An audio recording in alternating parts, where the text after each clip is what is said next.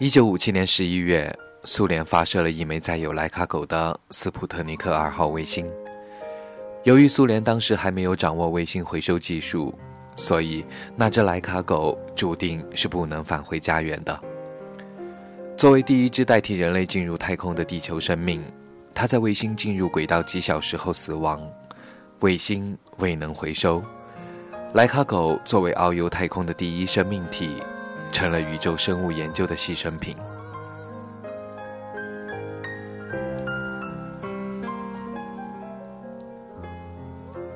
文字激动心灵，声音传递梦想。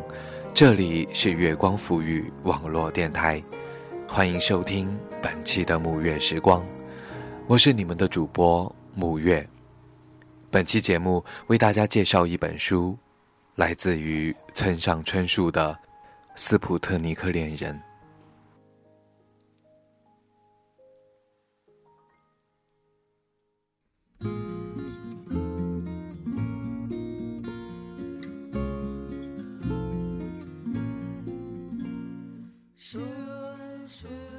我也是在读这本书时才知道苏联的斯普特尼克二号卫星，才知道那狭小空间里曾经生存过一只莱卡狗。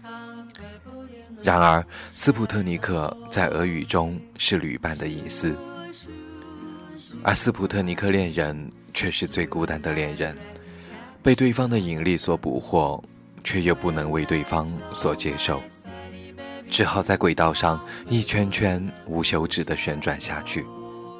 或者，对方也是一颗悲哀的卫星，正在渴望而不可及地做着别人的斯普特尼克恋人。文中主角单恋着梦想成为小说家的景，一个很有才气却在服装方面不拘小节的女子，而景却突然以龙卷风般摧枯拉朽的热情爱上了一位比他大十七岁的中年女性。这位名字叫敏的女士很喜欢单纯的景，但却不能接受他的示爱，倒不是因为这种同性恋情太离谱。而是敏在十四岁那年发生了一次变故，这场离奇变故让敏从此判若两人，完全无法忍受任何性意味的接触。敏当年居然失去的是他自己。当他因管理员的失误被关在公园里的摩天轮上几乎整整一夜时，他惊讶地发现了另外一个自己。正在公寓里同一直讨好他的一名当地男子晋级欢好，从此身上所有的肉体欲望都被那个分离出去的化身带走，留给他一头如雪的白发作为永久的纪念。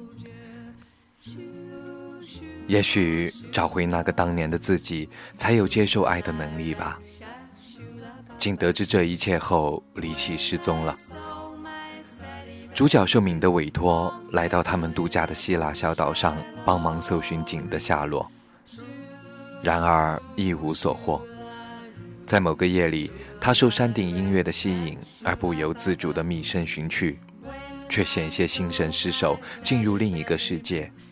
他由此判断，景极有可能现在正在另一个世界中冒险。说不定还会遇到那个满头黑发、充满欲念的敏的化身呢。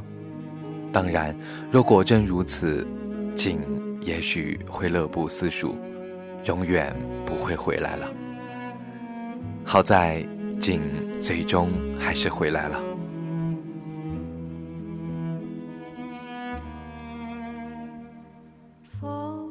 村上的文字总是很耐人寻味。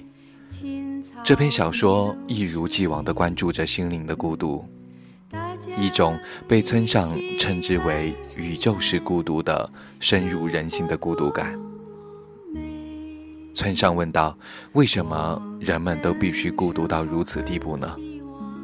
我思考着：“为什么非如此孤独不可呢？”这个世界上芸芸众生，无不在他人身上寻求什么。结果我们又如此孤立无助，这是为什么？这颗行星莫非是以人们的寂寥为养料来持续运转的不成吗？看到这里，我也同他一样迷惑。明明我们身边总是有来来往往、形形色色的人，为什么在这些人当中寻找一两个我们相知的人，却是这样的困难？难道我们这一辈子？就注定了要在熙熙攘攘的人群中寻找心灵折射的宿命。在斯普特尼克恋人中最令我迷恋的句子是这样说的：“这时他想起莱卡狗，想起悄然划开宇宙黑暗的人造卫星，想起从小小的窗口向外窥看的狗的一对黑亮的眸子，在那茫无边际的宇宙式孤独中，狗究竟在看什么呢？”村上总是不停地提到这种宇宙式孤独，在在洗面包店中亦是如此。这种宇宙式的孤独究竟是什么呢？在读他的文字时，我也慢慢的捕捉到，其实我又未尝不是处在这样一种宇宙式的孤独中，像一条宇宙中漂泊的小船，或者连船都算不上。只不过是一片薄薄的雨雾，周遭只有我自己，自己也是空空荡荡的，连自己到底是什么都说不上来。读了村上之后，脑海里也总是会浮现这样的场景：漫无边际的深邃的宇宙，点点的暗淡的星光，所有一切都遥远的与我无关。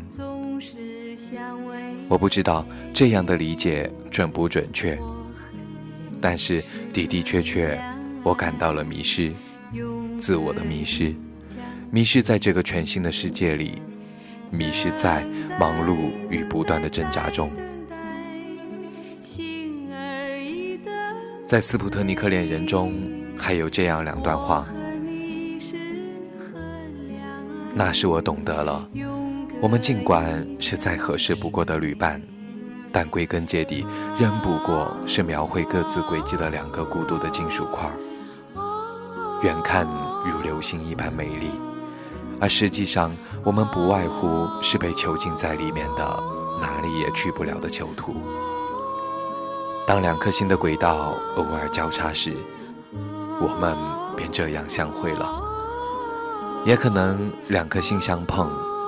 但不过一瞬间，下一瞬间就重新陷入绝对的孤独中，总有一天会化为灰烬。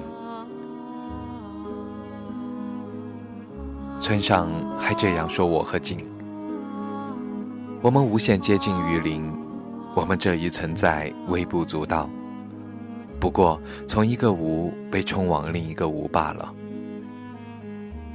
这句话也很触动我。这个世界的许多人，不都是这样的吗？只是我不想被忽略，这种强烈的独立感，或许最终的结局是更加痛苦的进入另一个无吧。无论是明，无论是静，最后连我自己都以某种方式彻底的从这世界的一端消失到那一端。可究竟是哪一端？相信谁也不知道，我们也全然不知。究竟生活在这一端，还是那一端的我们，才是真实存在的、真正的自我？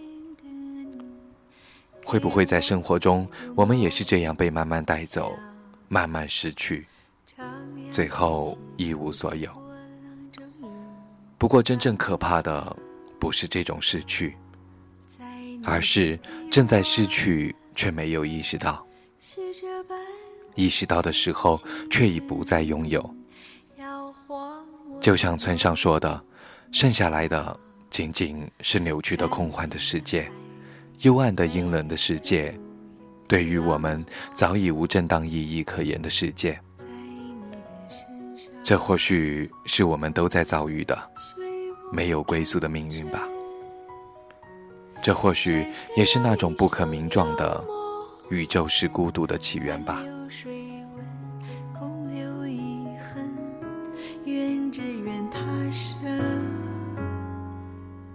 昨日的身影能相随，永生永世不离分。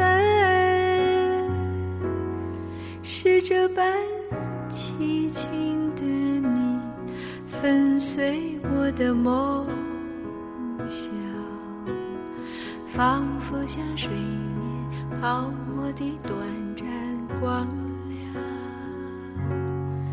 是我的一生。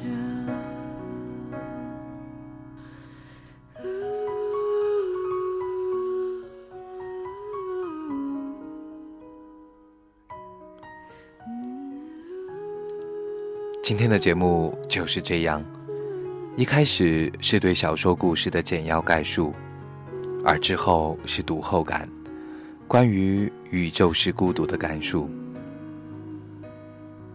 那如果你喜欢我们的节目，可以在新浪微博关注“月光抚育网络电台”，也可以在微信公众平台查找“城里月光”。